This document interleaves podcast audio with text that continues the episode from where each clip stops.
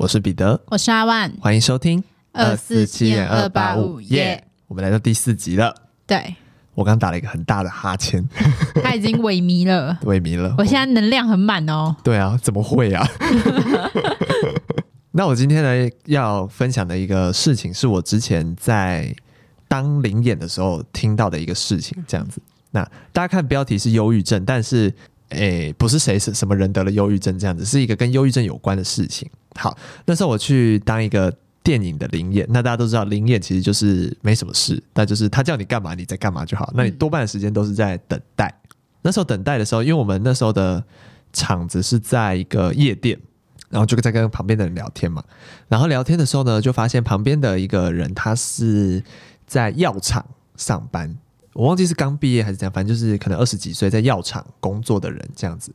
然后呢，他就我们就是聊天嘛，他就跟我突然跟我分享说，对现在很多人来说，其实忧郁症是蛮普遍的一件事情。然后他说，我忘记是他们家药厂还是哪一家药厂，反正就是跟我分享说，有药厂现在有一种最新型的治疗急性重度忧郁症的一种药，那种药呢，吃下去之后，受试者是说，吃下去之后你会立刻感觉你整个人被抽离出你的身体，所以有点像灵魂出窍吗？对，有点像解离的状态。你就会有的人说他感觉自己在山顶，就他吃完药之后，他感觉自己在山顶；有些人说是感觉自己在飞。然后呢，那时候我就我就有问他说：“哦，那那个药这么厉害，里面是有什么东西吗？”其实那个东西里面的东西是 K 他命。哦，就是利用快感让你产生，就是对，就是有些人这个药的，就当然这个药是没办法滥用，可是这个药里面有含的成分是 K 他命的衍生物，嗯，那其实就是跟 K 他命是同一个源头这样子。那这个东西吃下去之后呢，它会让你在，就是因为有些人可能比如说忧郁症很严重、很严重、很严重的时候会想轻生，你一吃下去这个药，它会让你立刻达到最快乐的感觉，然后你就会立刻忘掉。你想轻生这件事情，所以是对于治疗这种急性的忧郁症是很有帮助的。我就是查了一下，就是关于这个药的一些事情。然后现在这个药，它要把它做成鼻喷剂，哇！就是你喷下去之后，最快四个小时之内就会活化你的脑细胞，抑制你的负面情绪。哇，好神神秘哦！对啊，就让我想说鼻喷剂，哎，嗯，那它是怎么？我有可能是因为鼻子就连连连一顿，哎，其实鼻子可以连到口腔啊，对，然后也可以连到脑袋，嗯，对，所以我觉得好像也是蛮有道理，直接控制你的。脑中心嘛。对对对，然后其实这个那时候他跟我分享的价格是这个东西，就是他当然是需要吃一个疗程嘛，嗯，那这个疗程好像一次的费用就是我这边查，他一次的费用是一两万，嗯。讲，可是我那时候听到的，他是跟我说，那时候一次的费用好像就是十几万，所以我想可能剂型有点不一样，因为哇，十几万也是是一次的疗程，然后你可能就是要吃很多次这样，还是他现在是一个刚开发的，对，他还在刚开发，还在刚人体实验的这个阶段这样。子，对，所以就是这个药是，嗯、呃，虽然它是 K 他命的的有掺 K 他命的成分在里面，但是它是。就因为它的价格这么高，所以它的管制是很严格的，就以防你滥用这样子。对，然后呢，因为我们那时候就在聊到说，当什么演员啊，当领演什么，这很辛苦，就会很无助什么之类。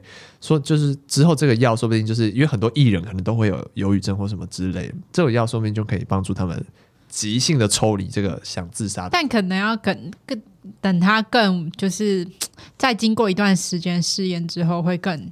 对对对，不然就是如果它真的是很安全，可能就是要等那个价格降下来，对，才有办法。对，所以我就想说，我我那时候就觉得说，治疗忧郁症的药已经这么厉害，跟这么还感觉蛮成熟了，对，很成熟，就代表说忧郁症这件事情在现在社会真的很是一个很大的议题，一个很大的问题，很普及的一件事情。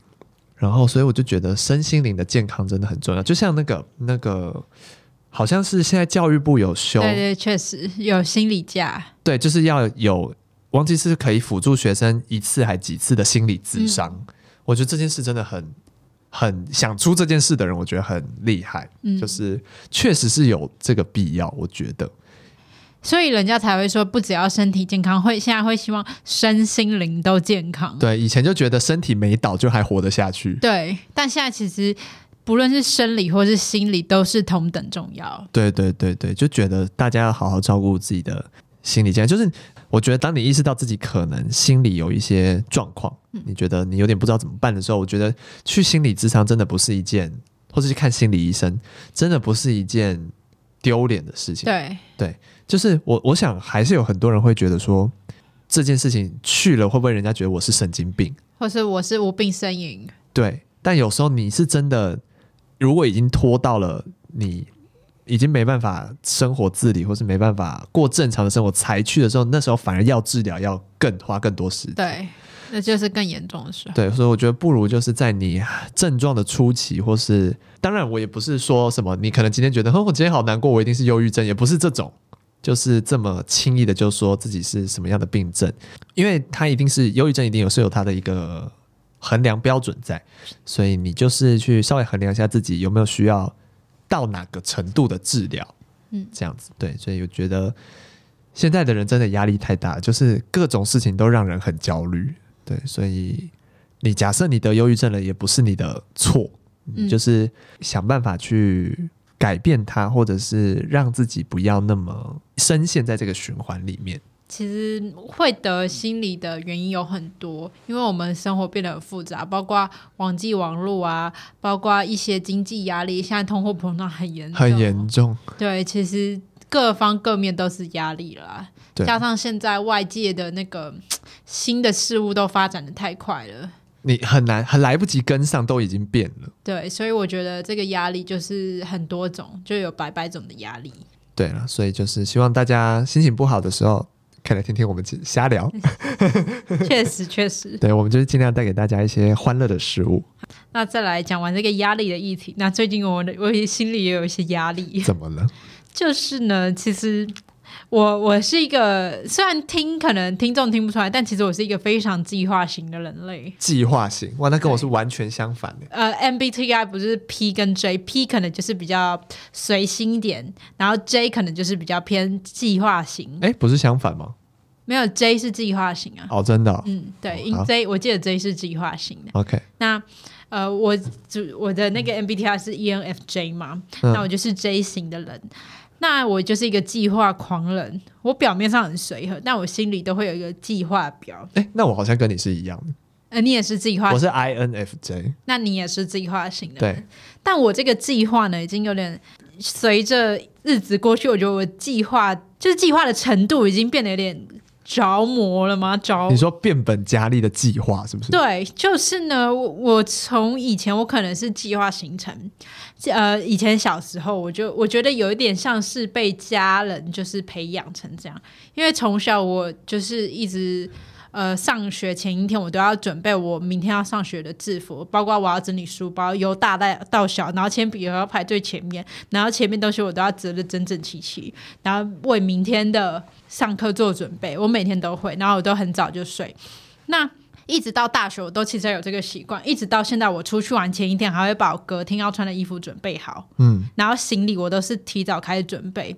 那我发现这个情况呢，在最近越来越严重。因为我以前如果整理行李，我可能还会两天前整理，一天前整理。但我现在改成一个礼拜前，我就开始在想我要带什么，我就开始着手准备。我的脑袋就告诉我不行，我要放松，我要放松，我要就是不用那么急。前一天在准备也不会出什么问题。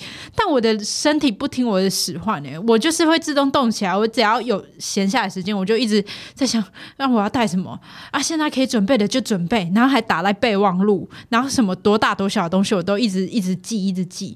然后现在这个计划程度，导致我连明天隔天上班，或者是我明天假日早餐要吃什么，我都要查菜单，然后去看要吃哪一个早餐呢？我已经计划到，就是连这种鸡毛蒜皮的小事。都要计划。那这样子，假设有个东西出差错，你是会更沮丧吗？我就会觉得，我跟大家讲，这也是我一个矛盾的点。就我，我当然像我们这种，我们就不喜欢计划被打坏。但是通常越爱计划的人，计划一定会被打乱。计划就是用来被打坏的。对，所以我我刚开始计划被打乱的时候，就是心里很焦虑，我真的会有一种焦虑感。嗯嗯。但是后来就是。我就会想说算了算了，因为老实说你也真的不能怎么样，因为你要是就是你当下发生什么问题你就要解决，你不可能再按照原本的计划，你必须改变。所以这也是我为什么最近想要让自己稍微放松下来，不要再事事都要计划的原因了。嗯，但我觉得我不觉得这是一个坏的习惯，对，就是可能可能是说，呃，你的频率减少，或者是。事情要分门别类，就是有些事情提早计划当然好，嗯，有些事情其实就可以当天再看着办就好。对，确实，对，我现在就是在努力的让自己就是稍微在这方面放松一点，因为我觉得我这个情况有点日趋严重，就是包括一些很无聊早餐，我都还要就是查那个什么的，嗯嗯嗯，我就觉得哦，那我就是稍微放宽心一点，就是。如果假设我今天真的停不下来计划这件事，那我就是让自己接受计划时候会产生的变化，我就要接受变化，哦、我就不要到时候面对变化的时候我自己爆炸这样。嗯、对。但我自己想改变，是因为我男朋友就是那种是随性，他就会觉得说，OK，就是当天在死不了就好了。对，那那我后来看到他这样，我就会觉得，哦，好像确实也没什么，就好像有个人在你旁边的时候，你就会觉得没这么严重。而且，有一有在你旁边那个人，他就是用这种模板在活着，也活得好好的时候，你就会觉得说，其实这件事情好像也没有到这么复杂了。但我男朋友通常都是造成变化的主意。嗯，那到底还要不要计划呢？要计划男友的所作所为。我后来，我后来就想说，算了，就是。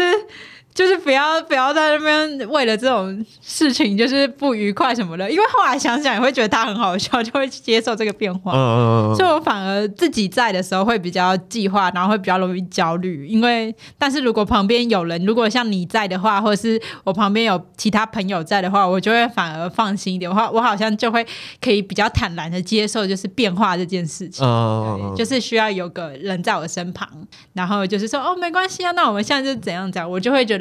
哦，那真的没什么。但如果我自己在，我就会很紧张。嗯嗯嗯，对，变化真的是好好，对，必须得适应。嗯，我最近深陷的一个，也我觉得应该是怎么讲，是我的一种，我也不知道是过度解读还是怎么样。但我最近很常遇到的状况是二选一，永远都选到最烂的那一个。这是一个墨，这算墨菲定律吗？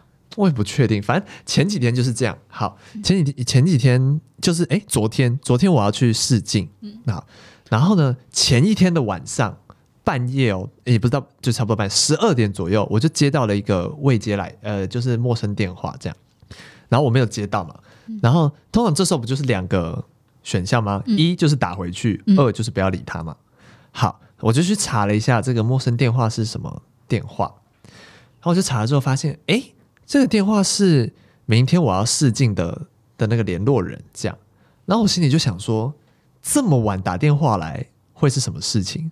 对我来说，我觉得假设如果是很重要的事情，那他可以再打一通电话过来。嗯，那假设如果他没有再打一通电话过来，那代表这件事情可能也没那么重要。嗯，所以我这时候心里就有一种侥幸的心态，我想说，那可能就没那么重要吧。嗯，这时候我妹坐在旁边就跟我说一句：“那、啊、你就打回去问问看会怎样。”就是他说：“确实，我也会这样。”他就说：“啊，搞不好人家是说什么明天试镜干嘛干嘛之类的。”我心里就是想说，嗯，才不会嘞，真的假的？对啊，我心里想说，嗯，应该不会吧，很重要，他就会再打来啊。隔天早上呢，我就去试镜，然后那是排在九点的试镜，嗯、所以我七点半就要起床，然后好，我就去搭车，搭车搭搭搭搭搭，突然我又接到他的电话了，然后呢，我就接起来，喂，然后他就说，呃，请问是彼得吗？啊，不不不，我是那个什么制片，巴拉巴拉巴拉巴拉，他就说，请问你在路上了吗？然后我就想说，哦，他可能要确认我有没有出门，这样，我就说，哦，对对对，我在路上了。他就说。那不好意思，我们试镜的场地出了一些问题，我可以跟你改时间吗？我就说，哦，可以啊，要改到什么时候呢？他说可以改到今天下午四点吗？就原本是早上九点，我说下午四点吗？我就说，哦，好啊，可以啊，可以啊。所以他前一天晚上打电话来，其实就是要跟我说，对、啊，场地要改成我下午四点，我就不用那么早起了。对，然后这时候心里就好气我自己啊。对啊，你有。我觉得我这个人就是这样，我又一直有一种逃避的心态。但其实跟你不喜欢打电话也有关系哦，有可能对。然后呢，他通常这种时候你不就觉得很怄吗？但我其实后面我就想说，好了，算了，算了，对我就去吃，我就去吃早餐了。对啊，就算了，不然回睡个回笼觉之类的。对，以上就是我最近发生一个二选一的事件。我最近觉得我都选到最错的答案，唉，不会啦，我觉得，我觉得就接受这个改变，真的，我觉得就是接受每一个选择的安得到的结果跟安排就好了。对，虽然很多安排的时候，你事后回想都觉得，看我啊讲脏话，嗨，我为什么要这么做呢？我觉得你自己也要减很多。对呀、啊。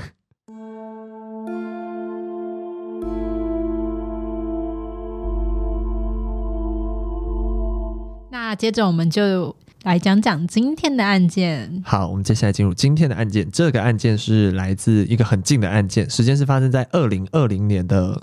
十月十六日，嗯，标题呢，大家都看到的是巴黎教师斩首案。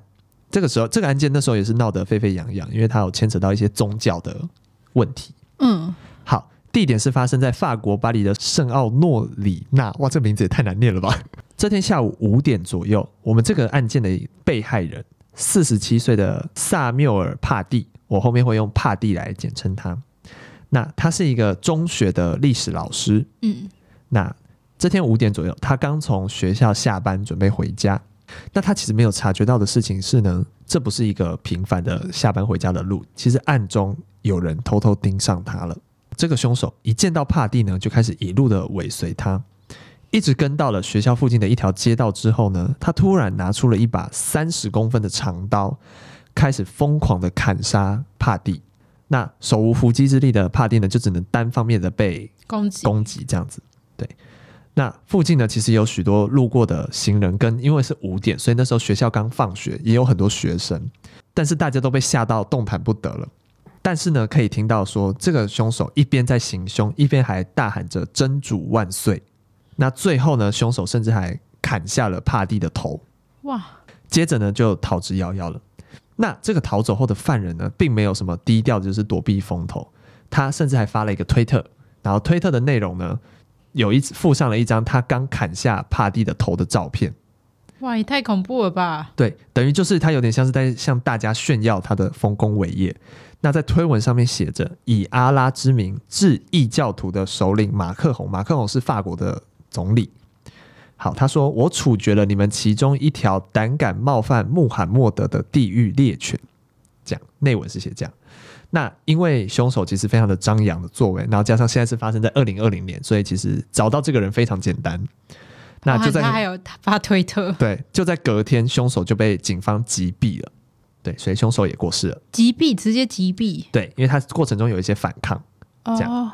好，以上就是整个行凶的过程，非常的猝不及防，来的很突然，而且连凶手的离世都很突然，突然欸。对。那但是我们可以稍微了解到，这应该是一个跟宗教有关的恐怖攻击。嗯，好，而且很明显的，呃，这次是一个伊斯兰狂热信徒的恐怖攻击。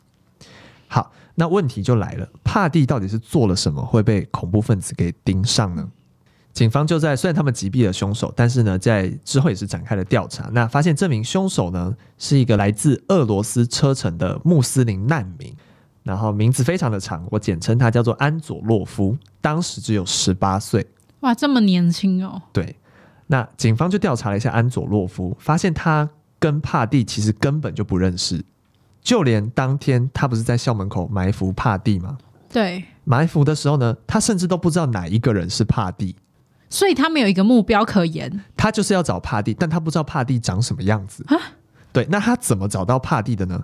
他在校门口。用钱贿赂了两个学生，然后给出的理由是说他想要羞辱帕蒂，并让他为穆罕默德的漫画道歉。好，这个道歉这件事情我们等下后面会提到。那这两个学生其实一开始没听懂安佐洛夫在讲什么，但是反正想说有钱嘛，白不赚白不赚，所以呢，他们两个还好心的陪凶手一起等帕蒂出现。然后帕蒂出现就说：“哦，那个人就是帕蒂。”这样子，对，哇，好简单粗暴的方式哎。对，然后他们完全没想到自己的。这样一时贪心，最后也落得被警方逮捕。那个时候，这个案件一发生，其实警方就组成了反恐小组。那很快的时间就逮捕了十六个人。那除了凶手跟凶手的凶手的一些亲友，还有一些相关人士之外呢，其中还有两个看似不相干的人也被逮捕了。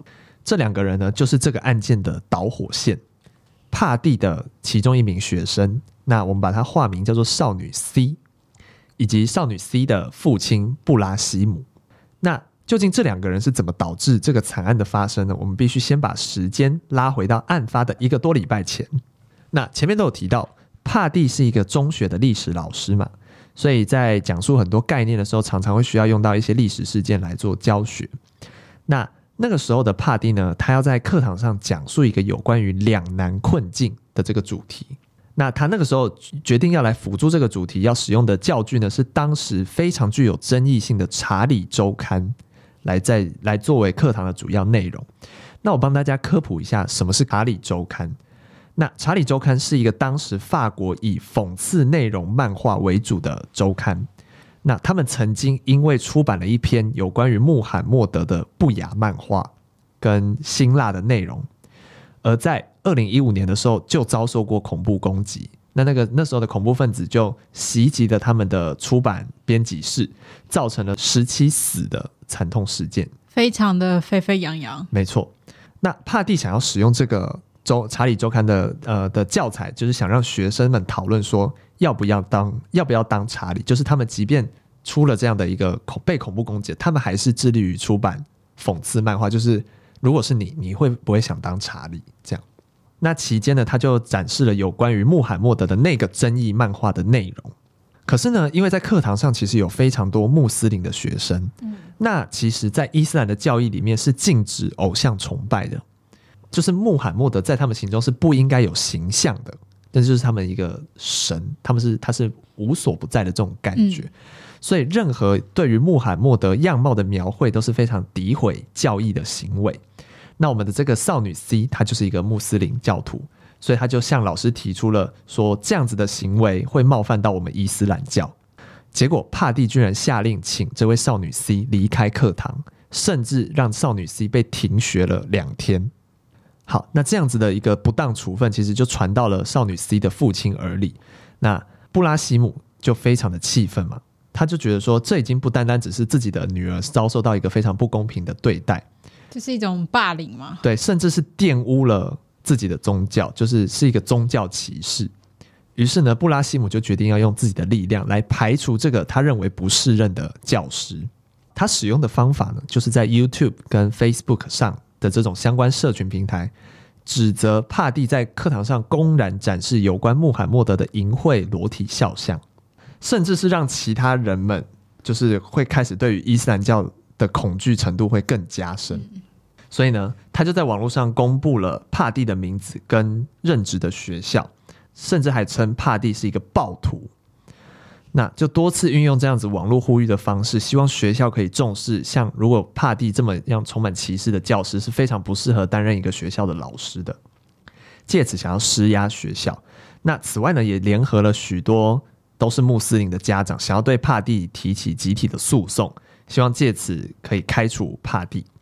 那我们都知道，在二零二零年了，网络的世界其实无远佛界。原本这其实只是属于某一个小群体，就是一个学校里面的家长跟老师之间的纷争。但是因为上升到了宗教层级，所以就被当地很多反对仇视伊斯兰教的组织给看见了。那他们当然就是也是大力谴责了帕蒂这样子歧视的行为。所以呢，他们就动用了自己的社交媒体影响力，就更加的施压学校。所以就这样，帕蒂的这个行为就被网络上无限的传播，传传传传传，就这样被传进了我们这次的安佐洛夫这样的一个激进分子的耳里。所以安佐洛夫得到了这样的讯息，他就觉得他的神被玷污了，那他就有必要处决任何玷污自己神的人，才因此痛下了杀手。这就是。帕蒂为什么会跟安佐洛夫连接上的中间的因果关系？其实中间发生了很多人事物，哎，对，好，那案件看到这里似乎就是水落石出嘛。其实案件就是说，帕蒂身为一名教师，但是仍有一些不正当的行为。但是事实上是这样吗？其实结果是完全不同的，因为打从一开始，少女 C 全部都在说谎。对，好，那事实的真相到底是什么？我现在来跟大家说。好，首先就是帕蒂在课堂上使用有关穆罕默德的教材嘛，这件事情是真的。但是呢，他在向学生展示这个教材之前呢，他就有先提醒在场的穆斯林学生说，他接下来要使用的教材可能会对你们的教义有一些诋毁，那你们可以选择先闭上眼睛，先不要看，或者你如果真的觉得很不舒服，你可以稍微先在走廊待着。对，那等我这一段讲完，你再回来。这是过程中都不会有任何的惩处，更不可能会有勒令停学这种事情。好，所以就完全不存在少女 C 说她自己反对老师的教材而被停学。甚至最傻眼的事情是呢，少女 C 不是说她是反对老师的教学被勒令停学吗？但事实上是帕蒂在上这堂有关两难困境的课的时候，少女 C 根本不在课堂上，她逃学。对，她那时候已经翘两天课了。这也不是她第一次翘课，她根本就是一个累犯。她当时因为再度翘课嘛，他就很害怕被自己的父亲责备。然后这个时候呢，他就听闻说，哦，帕蒂老师在课堂上使用了就是有关穆罕默德可能会诋毁教义的这种教学方式，他就觉得说，那他就撒一个谎好了，对，这样子就可以不会被骂了。哇，这是对。那其实因为少女 C 其实非常敬畏她自己的父亲，她的父母是离婚，那她离婚后就是跟父母一起住，家里其实还有一个姐姐，那姐姐其实各方面都比自己优秀，所以少女 C 的自卑心理是比较严重的，她就很害怕自己的父亲这样子，那就是你知道自卑感的。重的学生就是会有一种，好了，我就很烂啊，那我就翘课啊，巴拉巴拉什么之类这种，所以他就很常翘课。那那时候其实之前不是有翘课的记录吗？那些通知其实都有寄到家里，但是都被少女 C 给拦截了。那通常这种通知单不是都会需要家长签名吗？嗯，他就拿去给妈妈签。哦，妈妈就不，呃，妈，因为妈妈他们是分居嘛，所以他们其实没有联络，所以妈妈其实是知道少女 C 之前都有翘课的行为，但是爸爸并不知情，所以。他一直都以为自己的两个女儿在学校都非常优秀，才会当少女 C 讲述说她自己只是因为反对老师的教学方法而被勒令停学两天这件事情，他才会没有起任何疑心，对，而做出了一个相对于是比较错误的判断。这样子，那最后呢，少女 C 就因为伪证罪被起诉了。那帮少女辩护的律师其实也说，虽然少女 C 就是因为她说谎才导致后面这些。各种蝴蝶效应，最后衍生出这么大一个惨案，但是命案的这个事情也不能都全部由他扛下，因为我们都知道他的父亲其实有一点过度反应了，嗯、就是没有先查证，而造成了这个命案的，他也是个元凶之一这样子。所以父亲布拉西姆呢，也被以共谋恐怖攻击罪起诉。那他其实那时候也是很惭很惭愧跟忏悔，说他自己从来没有想过要置人于死地。他也没想过自己讲的这番话最后会传到激进分子的耳里。好，那除了这两个人以外呢，还有一个人，就是我只能说这个人就是亚给，就是他没事为什么要在网络上散播那个帕蒂被斩首的照片？就他在网络上散播，所以他也被起诉了。那期间呢，还有几名帮忙布拉西姆一起宣扬要开除帕蒂老师的这个言论的一些人也被起诉。当初收贿的那两个学生也被起诉。还有一些激进的反仇视伊斯兰组织也被关闭了，很多人被起诉，然后也有非常多名凶案的目击证人跟学生都陷入了非常严重的创伤后症候群。对，所以我想这么大的一个结果都是当初这个少女没有想过的结果。的确，对，确实没想到，因为撒了一个谎而造成这么大、这么庞大的事件，甚至上演到这个宗教的问题。对。哇，我只能说这个这个事件呢，不只有宗教上面问题，也有教育上面的问题，也有社会上面的问题，就是各式各样的问题。对，就是，而且其实这个事件过后，你就会反而就会对可能比如说伊斯兰教文化会更加的恐惧。嗯，就是我想他们一开始都是想要宣扬说我们教义是好的，嗯、是不是所有人都是这样子？嗯、我当然也知道不是所有人都是这样子，可是这个演变到这里，怎么变成是一个反效果了？对，确实，对。但其实我有去清真寺参拜过，不是不是参拜，就是参观啦，这样子。嗯、我有去参观过，因为我以前大学有一门课是跟宗教有相关，然后我那时候就是有去哦，我我这里啦，我这边是有去接洽那个清真寺的那边管理人员，嗯、然后包括他自己也是就是伊斯兰教派的，嗯、那我就是有去跟他联络，然后。